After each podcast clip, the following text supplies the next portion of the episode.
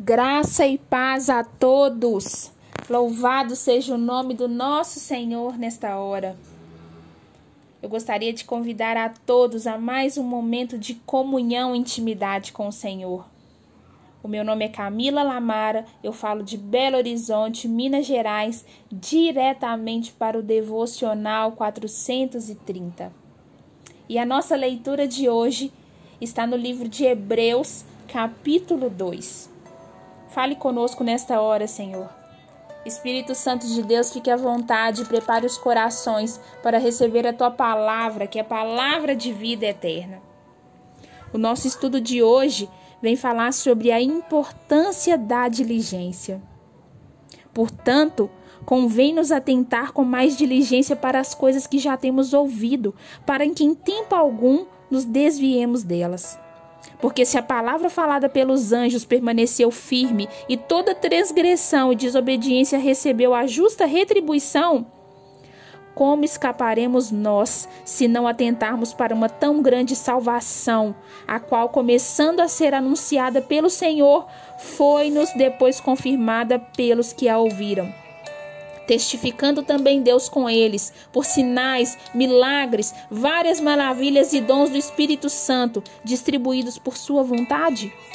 Porque não foi os anjos que sujeitou o mundo futuro de que falamos, mas em certo lugar testificou alguém dizendo: Que é o homem para que dele te lembres, ou filho do homem para que o vistes tu o fizeste um pouco menor do que os anjos de glória e de honra coroaste, e constituíste sobre as obras de tuas mãos. Todas as coisas lhe sujeitaste debaixo dos pés. Ora, visto que lhe sujeitou todas as coisas, nada deixou que não lhe esteja sujeito. Mas agora ainda não vemos que todas as coisas lhe estejam sujeitas.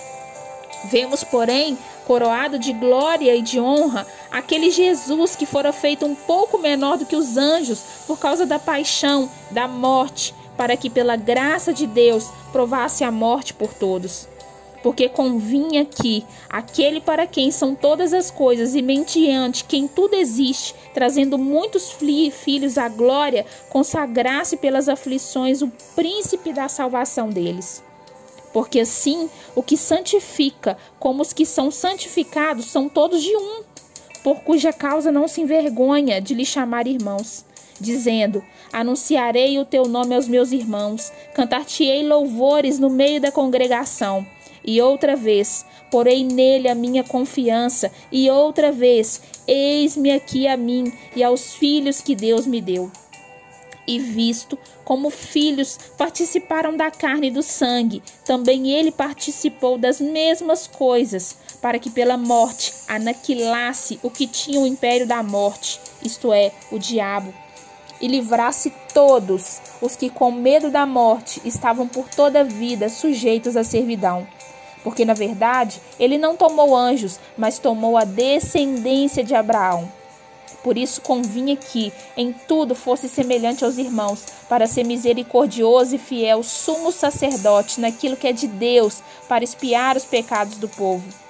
Porque naquilo que ele mesmo, sendo tentado, padeceu, pode socorrer aos que são tentados. Para você meditar nesta hora sobre essa palavra de Hebreus 2, a palavra-chave que eu tenho para você é escape. Suponhamos que lhe fosse possível escolher entre nascer neste mundo de pecado ou nascer no mundo sem pecado. O que você escolheria? Sem dúvida, a maioria escolheria a segunda opção. Porém, essa escolha não nos foi concedida. Nascemos num mundo de pecado e com uma natureza caída, herdada de Adão. Se isso não é decisão nossa, por que Deus condena as pessoas pelos que, pelo que elas não puderam escolher?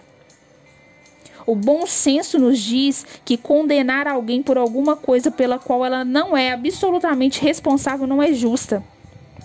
Na verdade, Deus não condena ninguém pelo fato de ter nascido pecador, mas sim por rejeitar ou menosprezar os meios por ele oferecidos para que seja salvo.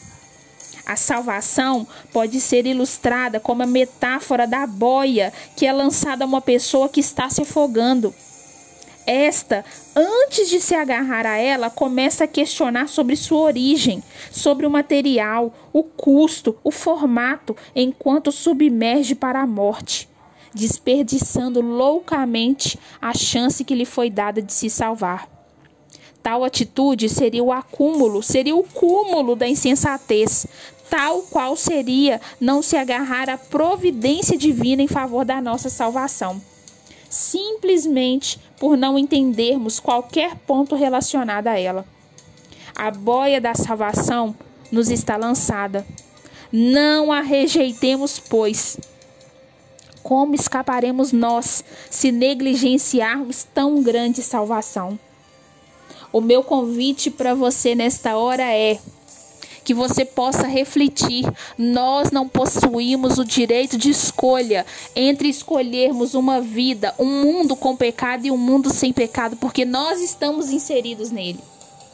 Que você possa agora refletir então sobre a salvação que foi para ti, que foi sobre ti lançada. Porque o Senhor, nesta hora, ele lança uma boia ao seu encontro. Que você não pense duas vezes sobre o material da boia, a qualidade da boia, como vai ser, como você vai fazer, mas que você agarre esta única oportunidade de salvação e reconheça Jesus Cristo como único e suficiente Salvador da sua vida. O Senhor te convida a agarrar essa boia para que você não se afunde mais no pecado a escolha é sua, o posicionamento é seu, a decisão é sua. Levante os braços e agarre essa oportunidade que vem do céu. Jesus te abençoe.